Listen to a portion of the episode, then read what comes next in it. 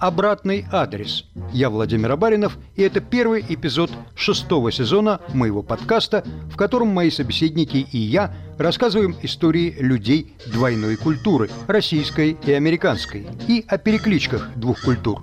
Эти люди и созданные ими ценности – наше общее достояние.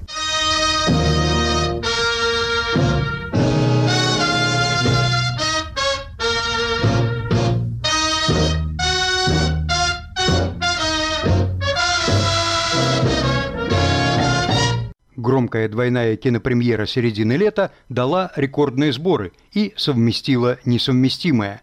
Барби и Опенгеймер вышли в один день, и это очень веселило публику. Народный фольклор превратил их в Барби-геймер. Оба фильма, что называется, must see. Режиссер Опенгеймера Кристофер Нолан, автор трилогии о «Темном рыцаре» и блокбастера «Дюнкерк».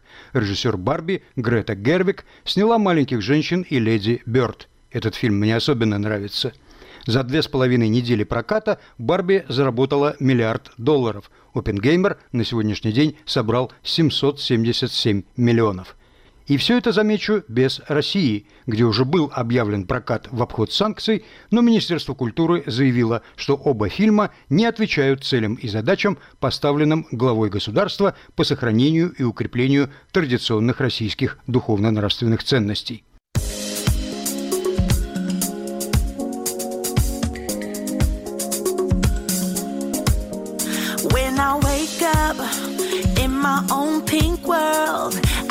Up out of bed and wave to my homegirls. Hey, Bobby, hey, she's so cool. All dolled up, just playing chess by the pool. Come on, we got important things to do. It's her and her and me and you and pink. Эти картины совершенно разные, и все же, есть ли у них что-то общее, кроме даты премьеры – Барби – пародийная фэнтези из жизни оживших кукол. Опенгеймер – старомодный и тяжеловесный байопик об отце атомной бомбы. Но общее есть. Это эпоха, когда появились на свет оба, так сказать, продукта – атомная бомба и кукла Барби.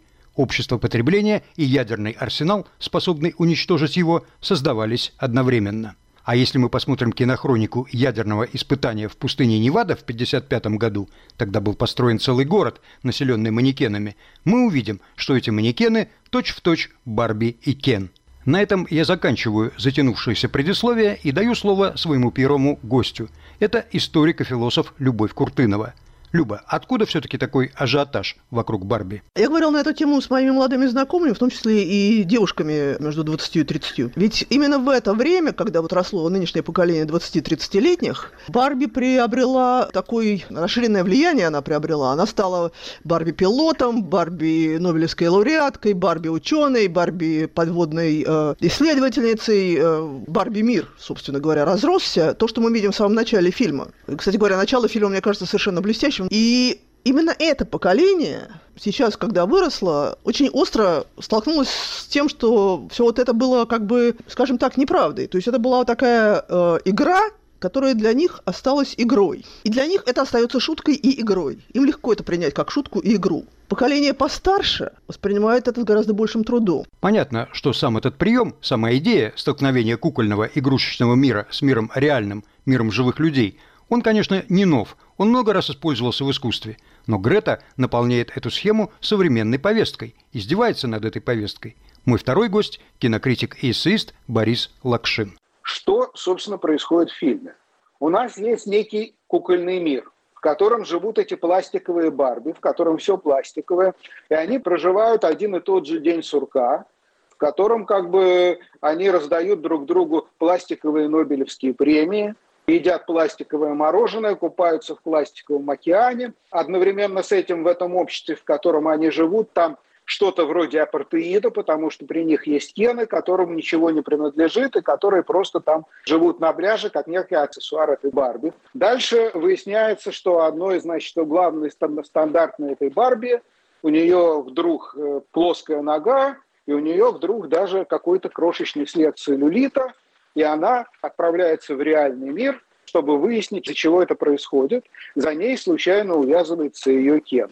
Там происходит что-то совершенно трудно объяснимое, но в результате они возвращаются. Этот самый Кен приносит оттуда синдром патриархии, то есть э, не синдром, а я имею в виду вирус патриархии, потому что иначе как э, болезнью это нельзя объяснить, потому что вдруг Кены узнают о патриархии, и все Барби почему-то вдруг начинают им подчиняться и становятся такими служанками этих кенов. То есть э, общество у нас вроде как меняется с матриархата на патриархат. Ну, хорошо. Дальше там появляется, значит, женщина, которая играет Америка Феррера, которая говорит пламенный монолог. Монолог о, о трудной судьбе женщины. Монолог этот, честно говоря, почему-то все говорят, что от него надо плакать. Монолог написан по корпоративным методичкам. Абсолютно. Миллион раз и он был произнесен на разных всяких мероприятиях. Он может быть справедливый, но слышать это уже вот именно в таком виде невозможно. Дальше все эти Барби собираются и совершают конституционный переворот. То есть им нужно сделать так, чтобы Кены не прибыли на конституционное собрание, и тогда они могут принять, значит, те законы, которые нужны. И дальше, ура, Конституция принята правильно, и все возвращается на круги своя пластиковый мир, вот этот вот самый день сурка, этот же самый матриархат, ура, мы победили. Это что, победа феминизма, я не совсем понял. Или вообще в чем тут феминистский месседж? И в конечном итоге пластиковая Барби, которая главный герой, идет как Пиноккио, превращается в человека. Она не идет на работу, кстати. Вот когда ее везут куда-то, все думают, что ее везут на важное интервью рабочее. Нет, выясняется, и это всем ужасно нравится. Все прям плачут от восторга, выясняется, что ее везут к гинекологу.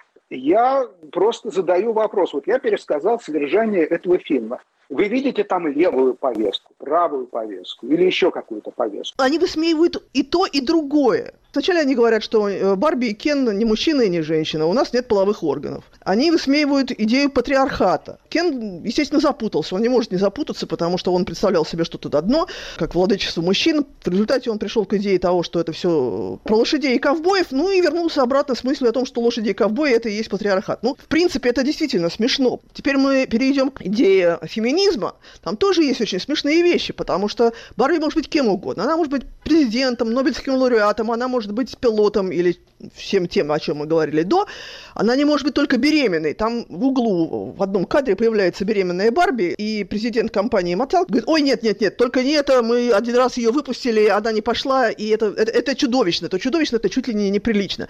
То есть все можно, кроме беременности, ну, грубо говоря, семейной жизни и всего, что с этим связано. Ну, то есть она может быть кем угодно, но только не женщиной. Поэтому, собственно говоря, и возникает этот главный вопрос, а что если я, а, это Барби, самая первая Барби, Барби в полосатом купальнике, это самая первая модель, которая сейчас, кстати говоря, у знатоков стоит э, многие тысячи долларов. Так вот, эта самая первая Барби в полосатом купальнике задает вопрос, а что будет, если я не захочу быть ни президентом, ни космонавтом, э, ни водолазом, а я захочу быть просто женщиной, матерью и женой? Это можно?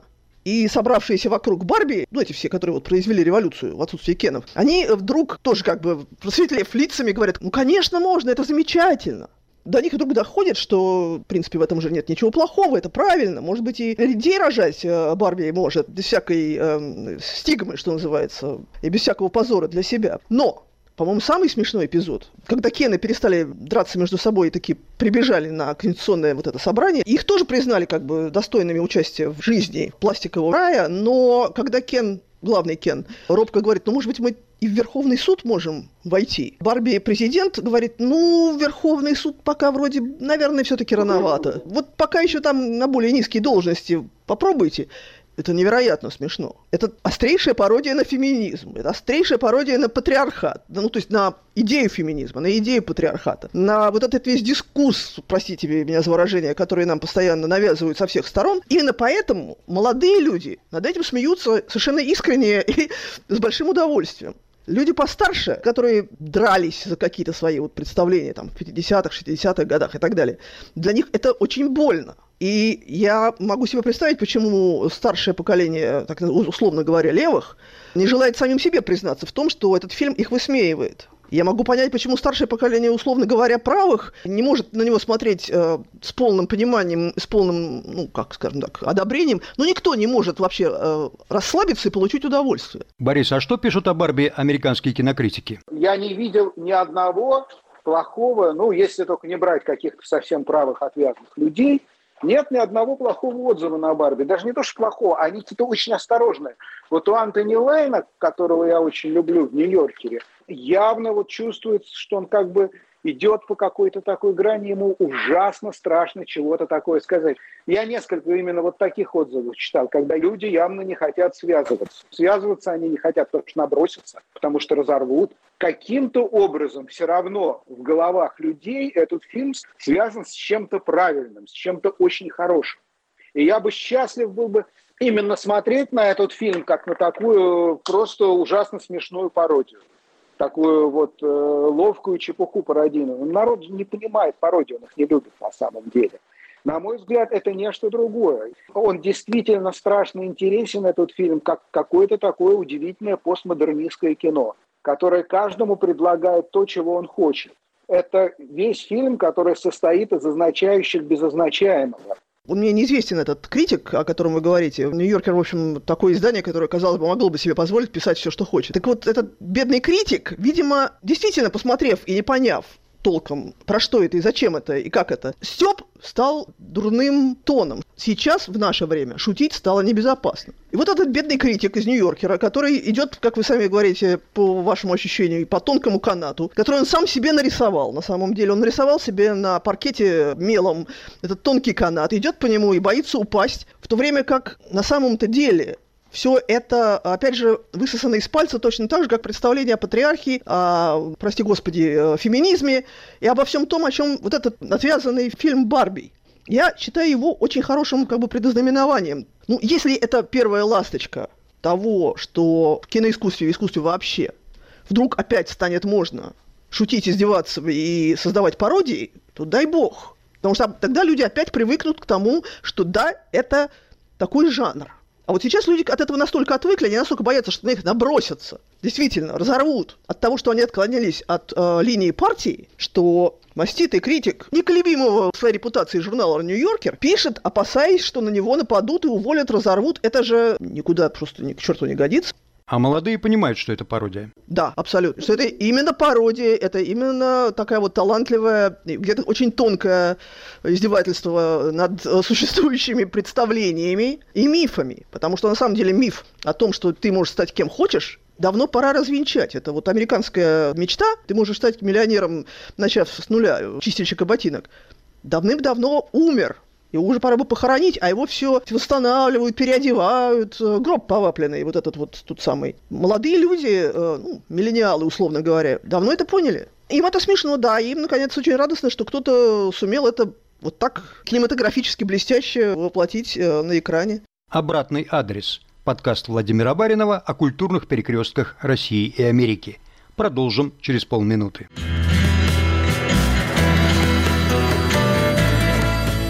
Каждом эпизоде нового сезона подкаста «Генис. Взгляд из Нью-Йорка» мы путешествуем по двум очень разным штатам. Их политические, исторические, культурные и кулинарные отличия объясняют истинно федеральное устройство США. Слушайте в эфире «Свободы» по воскресеньям 18.05 с повторами. Обратный адрес. Барби Геймер. Странный гибрид массовой культуры. Поговорим теперь об Оппенгеймере. Знатоки превозносят технологию фильма. Говорят, что его можно в полной мере оценить только в специальных кинотеатрах с пленочными проекторами, которых в мире всего 70. Я готов признать за ним художественные находки. Например, когда в воображении Оппенгеймера лица аудитории вдруг обугливаются. Или когда на допросе он вдруг оказывается голым. Но стал ли этот фильм художественным открытием? Изменился ли для нас образ Оппенгеймера? Угрызался ли он муками совести, например? Что мы узнали и поняли нового? Борис, вам слово. Ты смотришь этот фильм. Во-первых, там реально очень непросто понять, что там происходит. Там, как всегда, у Нолана такая очень странная структура такая, где, значит, в этом фильме там как бы две истории параллельные. Одна идет черно-белая, это история с Льюиса Страуса, значит, слушание в Конгрессе по выдвижению его на должность министра коммерции – это одна история. Вторая история – это история Оппенгеймера и его как бы создание бомбы. Она идет в цвете. При этом э, это известная вещь. Нолан – это такой режиссер, у которого немножечко ADHD. Да, attention deficit disorder. Синдром дефицита внимания. Он монтирует из таких вот крошечных кусочков по полминуты, не больше, то есть э, все время это все мелькает, очень-очень рваный монтаж. Это тяжело смотреть, независимо от того, хороший это фильм или плохой это фильм. Но этот фильм – это, в общем, некоторые испытания. При этом, что у него замечательно, всегда замечательно, он невероятно умеет держать внимание просто потому, как он снимает. Он снимает поразительно, то есть тебе все время хочется смотреть на эти лица. И не то, чтобы актеры играют что-то такое интересное и глубокое, а просто он находит в них, вот в самих этих лицах, какую-то вот такую вот структуру, вот что-то такое, что ты смотришь, не можешь оторваться. С сюжетной точки зрения фильм по меньшей мере странный. К нему можно по-разному относиться, хорошо, плохо, но он не должен был заработать эти даже свои полмиллиарда долларов. Но если бы его не подцепили к этому паровозу Барби. Вот э, говорят, что у этих фильмов, например, есть общее. Ну, например, Стэнли Кубрик потому что Барби начинается с некоторого парафраза Стэнли Кубрика, вот это вот начало, где девочки, значит, такое мифологическое, где девочки оказываются играть в мам со своими кукольными пупсами, когда видят Барби. Это чистое начало Одиссея 2004. И это нарочно, это не то, что там, это нарочная цитата. То же самое в Эппенгеймере, там есть постоянная отсылка к э, тоже к Кубрику, только уже к доктору Стрэндж Лав. Вот эти вот земной шар, который расцветает в разном месте этими атомными грибами, как цветами. Оппенгеймер – это в известном смысле э, майор Конг, который, я не знаю, вы помните, наверное, если вы давно смотрели этот фильм, это тот самый, который сумел, наконец, начать ядерную войну. Он сумел застрявшую атомную бомбу, он залез на нее верхом у себя в бомбардировщике. Она застряла, она не падала, он ее отцепил и верхом на ней просто полетел на Россию, размахивая в восторге ковбойской шляпой. Вот эта вот шляпа его, это как шляпа Оппенгеймера. И там, и там есть Кубрик как нечто общее. Есть еще в Оппенгеймере та сцена, которую вы вспомнили, как лица обугливаются. Это очень милая цитата из жертвоприношения Тарковского. Именно так там обугливаются лица в страшном видении этого главного героя, в том, как он видит атомный взрыв. Самое интересное во всей этой истории с созданием этих бомб, что больше всего на свете вся эта команда, все его ученые, они больше всего на свете боялись, что по каким-то политическим причинам их бомбу не взорвут. Потому что, ну как же, ну вся же работа на смарку. Цель их жизни, все, что они делали эти годы, как же они иначе войдут в историю. Тут сцена с Труманом очень хороша. Этот разговор, где Труман э, протянул ему платочек, а потом назвал ему плакс, и он действительно был. И там очень важно, что у них, я не знаю, насколько это в фильме четко видно, на самом-то деле Труман с Оппенгеймером борются за место в истории. Кто из них самый главный? Труман, который нажал на кнопку, или Оппенгеймер, который придумал бомбу? И, в общем-то говоря, раскаялся Оппенгеймер или просто побоялся остаться в стороне, потому что это его мир. Вот весь мир, в котором мы с вами живем, это мир Оппенгеймера. Мир, созданный им бомбой. Иначе бы он, этот мир был совсем по-другому, по-другому бы он был как-то устроен. Или это мир Трумана, который нажал на кнопку. Это как раз очень интересная тема. Я вижу еще одну параллель, по крайней мере одну э, с фильмом «Барби». Это идея иллюзий, иллюзий окружающего мира. Я в свое время училась э, в учебном заведении, по, которому, по коридорам которого ходили э, настоящие специалисты, живые специалисты по санскриту. Я думаю, что вот эти специалисты по санскриту рвут на себе волосы и каждый раз чешутся, когда им напоминают очередной раз о эпизоде, знаменитом эпизоде из Бхагават Гиты, который цитирует Оппенгеймер. Вот эта цитата в исполнении Оппенгеймера. Он вспоминает о первой реакции на первое успешное испытание. Мы знали, что мир никогда не будет прежним. Некоторые смеялись, некоторые плакали, большинство молчало. Я вспомнил строчку из индуистского священного писания Бхагавадгиты. Вишну пытается убедить принца в том, что он должен исполнить свой долг, и производит на него впечатление, явившись ему в своем многоруком облике и говоря «Я – смерть, разрушитель миров». Это эпизод, в котором бог Вишну преображается для того, чтобы убедить Арджуну, преображается э, в свое истинное обличие, которое многоруко, многоязыко, много ярче тысячи солнц, и практически не поддается описанию. Да, Арджуна очень долго там описывает, что именно он видит перед собой, и не может описать толком, но ярче тысячи, блистание и ярче тысячи солнц – это, несомненно, оно. Это вот истинный Бог, который создал, все создал и все может разрушить. Но смысл даже не в этом. Смысл в том, что э, истин во всем мироздании только этот Бог. А все остальное это иллюзия. И неважно, кто погибнет в битве, кто в ней останется живым. На самом деле, Вишну предсказывает, в этой битве погибнете все. Погибнут все. И ты, э, кто сражается на твоей стороне, и твои противники. Но это не имеет, ну, это уже, так сказать, остается за скобками. Для нормального индуиста это совершенно естественно. Ему не надо это объяснять, что поскольку мир иллюзия, то главное в этом не то, что они все погибнут, а то, что они, выполнив свой долг, возродятся э, в хорошем, э, получат хорошее воплощение следующее. Американский композитор Джон Адамс написал потрясающую оперу «Доктор Атомик» о последних часах перед испытанием Тринити. Он тоже использовал этот эпизод Бхагавад-гиты. есть ты,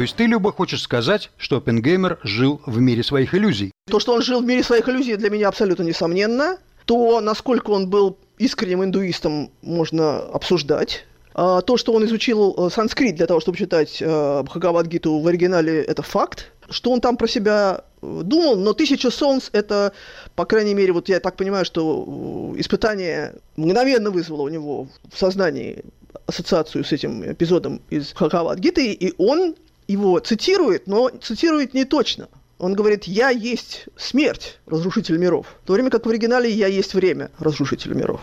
Я думаю, что он это сознательно изменил, просто так эффектнее звучит. Ну, в таком случае у него нет никакой моральной дилеммы. Никаких угрызений совести не может быть.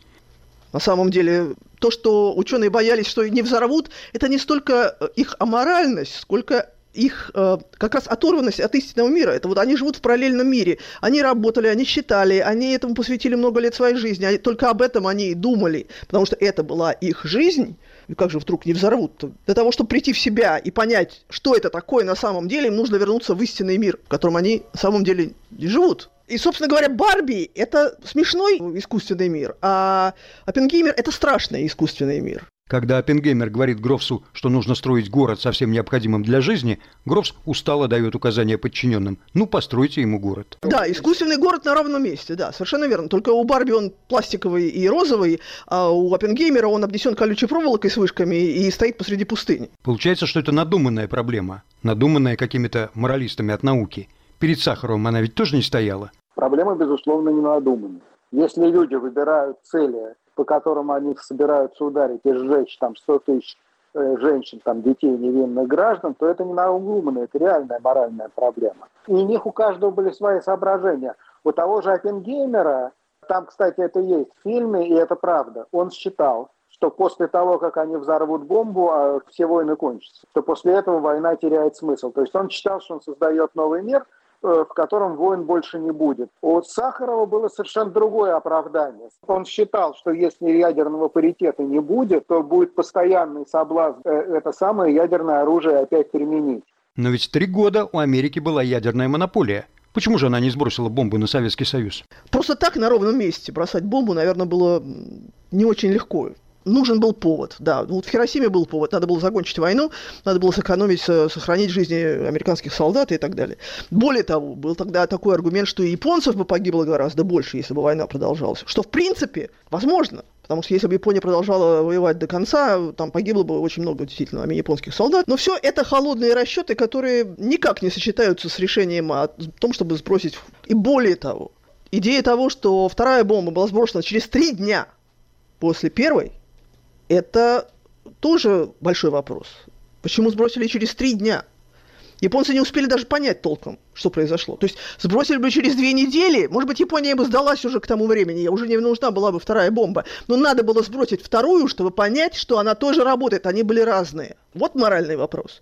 Пора подвести итог. Что эти два фильма говорят сегодняшней Америке и о сегодняшней Америке? Дело в том, что я после школы э, надеялась, что, вот, приехав сюда, в Америку, поступив здесь в аспирантуру, надеялась, что я уже никогда не услышу этих слов. Что же автор хотел сказать этим произведением? В последнее время мы только это и слышим. Вот, э, кстати, частично это отвечает на вопрос, почему такая вот странная реакция на Барби, почему э, критики ходят как по натянутому канату, потому что действительно вопрос о том, что хотел сказать автор своим произведением, вдруг в США стал остро актуален, и за то, что автор сказал что-то не то, автора могут разорвать на куски, на клочки, на тряпочки. Лично я не знаю, что хотел сказать э, автор произведения Бабингеймер и что хотел сказать автор произведения Барби. Я считаю, что в обоих случаях автор хотел самовыразиться. Я подписываюсь обеими руками под всем, что сейчас сказала Люба по поводу того, что автор хотел сказать. Автор, собственно, в кино обычно не хочет ничего сказать, он хочет только показать. И вот что он показал нам, то он и показал, то мы и видим. Тем не менее, у меня остается вопрос. Мой самый большой вопрос вот какой – это два интересных фильма, не гениальных, но интересных фильма, достаточно оригинальных, особенно по нынешним временам, достаточно непростых, особенно если говорить об Оппенгеймере. И теперь представим себе, что вот этот бюджет, который был потрачен на их рекламу, давайте сократим его в два, в три, в четыре раза. Что бы с ними произошло? Неужели было бы то же самое? Неужели люди так ходили? Неужели бы они разговаривали так об этом фильме? Все посмотрели. Просто даже как-то неловко не посмотреть. Такое вот событие, как это вот было сделано, что все вдруг пошли смотреть эти два фильма, это страшно интересно для меня. Честно говоря, это удивительно. Я такого не припомню.